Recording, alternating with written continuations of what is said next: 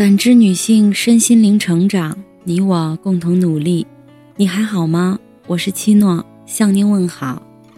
今晚跟大家分享的内容是：杨绛为什么隐藏了钱钟书的女学生？何灵演是经徐森玉介绍，在一九四五年一月拜钱钟书为师的。一九四四年十一月，钱钟书曾经给徐森玉写信，内有。何女士从学士，继承遵命，不敢顾辞。何女士名门书园，重义无障道地，不才绝魄力往教。这是本人实锤。何小姐自己的说法是：家父对我的教育是新式的，据女子德才要双全。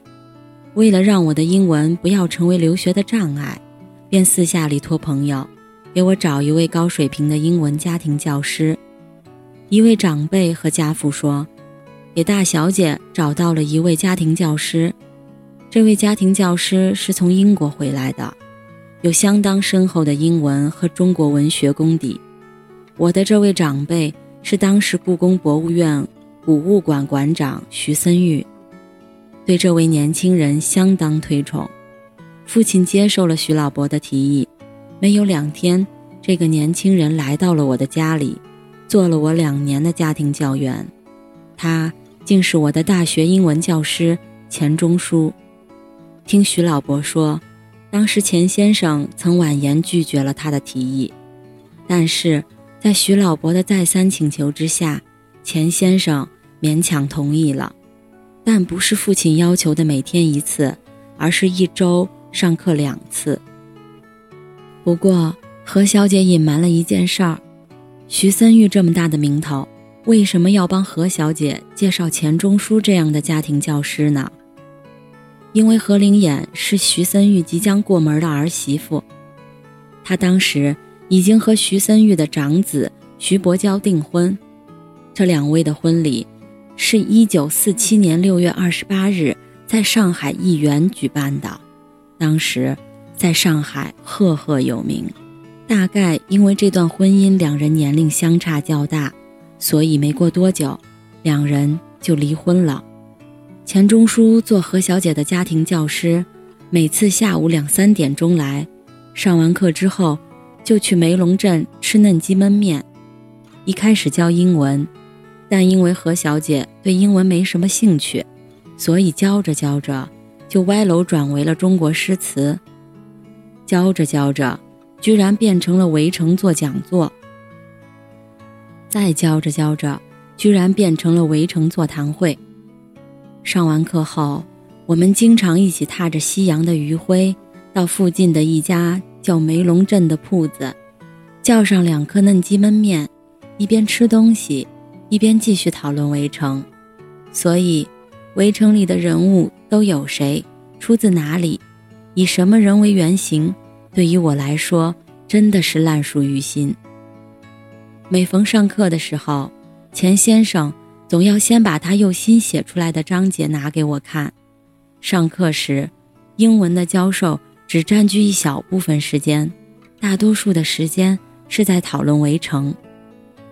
何小姐的笔下，钱钟书似乎并不像老师，而像是朋友。和钱先生在一起，我最喜欢的和最怕的就是钱先生那调皮的眼神和微微翘起的嘴角。每当看到钱先生的这个仿佛嘲笑的表情，觉得既滑稽又紧张。滑稽自不必说，而紧张的是不知钱先生又发现了我的什么破绽。何小姐甚至披露，钱钟书在《围城》里。以他为原型写了一个人物，就是那个会画画、写不好字儿的太太。这显然是著名的汪太太，镇上少有的美人儿，骨肉庭匀，并不算瘦，就是脸上没有血色，也没有擦胭脂，只敷了粉，嘴唇却涂则鲜红，旗袍是浅紫色，显得那脸残酷的白。长睫毛，眼梢斜撇向上。不过，杨绛却坚持认为，汪太太是汪处后的夫人，使我记起我们在上海一个邮局里看见的女职员。她头发枯黄，脸色苍白，眼睛斜撇向上，穿一件浅紫色麻纱旗袍。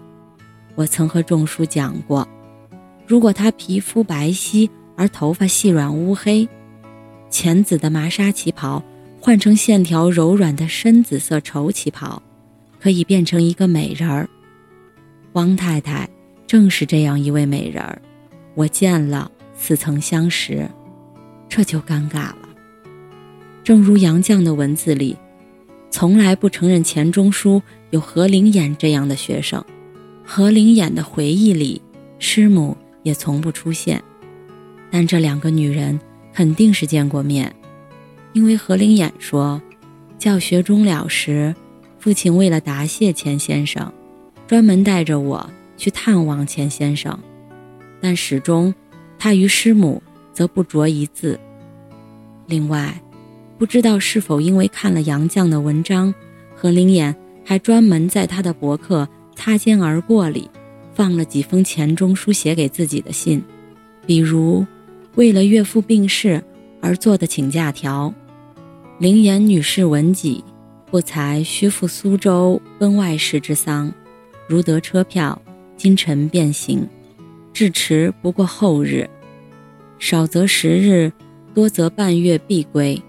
特此请假。王右军《兰亭序》始于暮春三月，而终以死生亦大矣，皆不痛哉？真有同感，从不齐送。是安。钱钟书顿首，星期五晨。何小姐送了枇杷，大约因为是难得的水果，专门写了答谢信。承会佳果，感客感客，清样响插，甚念。雨后微凉，福为晚来盛长。之后还写了诗。千字文中字无不可拆，唯琵琶二字连贯成文，不能分拆。桂香里纯客，事欲长，强欲拆之。见岳曼堂日记。同治十四年五月初三日下，告国一笑。又古人云：“无润不墨，无告不立。尖尖之术，遵纪却而不纳。疏失大雅，自父上，樊劳告之为幸，又及。太夫人前敬此请安。黄干相奉右军帖，红棉同分灵右蝉。”此意洞庭三百颗，纤长带色已欣然。江州送菊直重阳，未说青青尚带霜。别有洞庭三百颗，先秋早作佛装潢。小诗奉谢灵颜女士赠琵琶。琵琶甚干而诗约带色者，宜用仰山送果与围山之典。束缚使然，为胡适见之，又将大骂用典，讲八部主义矣。留此自二次文学革命者之口时，一笑。一九四六年六月，因为何小姐即将出国，这段师生缘分暂告一段落。直至一九四九年四月，钱钟书访问哥伦比亚大学，何灵演特地前往。哥伦比亚大学的礼堂人头攒动，我挤上前去，终于握住了钱先生的手，用期待的眼神看着他，希望他能叫出我的名字。经片刻，我终于忍不住了：“钱先生，您还记得我吗？我是何灵眼啊。”先生的眼神在犹疑。是啊，我自责，我有何德何能？能让这位我一直高山仰止的文豪记住我的名字呢？三十多年前，您做过我的英文老师，我没有放弃。茱莉亚，久违了，我的这个英文名字，今天竟是从一位我敬仰已久的先生口中说出，如何不令我感动不已？钱钟书对于重逢何小姐，却有一些不愉快。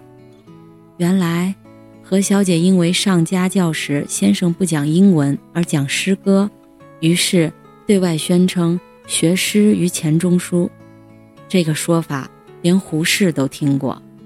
白马社里三位新沙飞女士，我只认识何灵眼，她是徐志摩的干女儿，在上海时期曾跟钱钟书写诗。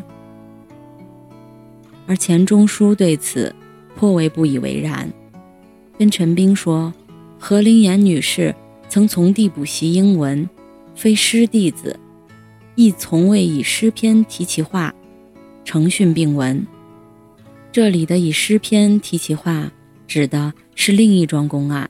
据说钱钟书曾经给茂孝鲁的夫人写诗，题叔子夫人贺俏华女士画册，绝句。内有内有绝世人从绝玉环，丹青妙手肯尝咸。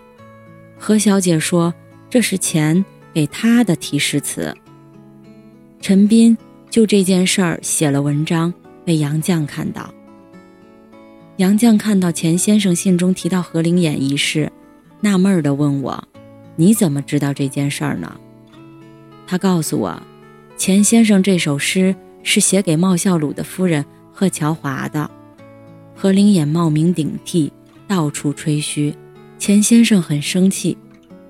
杨先生沉默了一会儿，又说：“你手里拿着的都是钱先生的墨宝，我得把它收回来。”我大惊，恳求道：“还是留在我手中吧，做个纪念也好。”杨先生端详着我，见我有些怕了。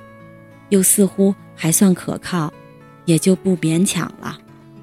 好吧，那你就把他们收好，别像社会上那些人一样，用钱先生的墨宝做招牌，招摇过市，谋利骗钱。据说，一九九二年到一九九四年，何灵眼年年回国，都数次回国想探望先生，而每次都被告知先生一直住院。不见访客。在钱钟书手部试卷中，杨绛这样说：“我常奉大夫嘱托，为他谢客谢世，努力做拦路狗，讨得不少人繁衍。不过，围城里，我最喜欢的其实还是那个一无是处的方鸿渐。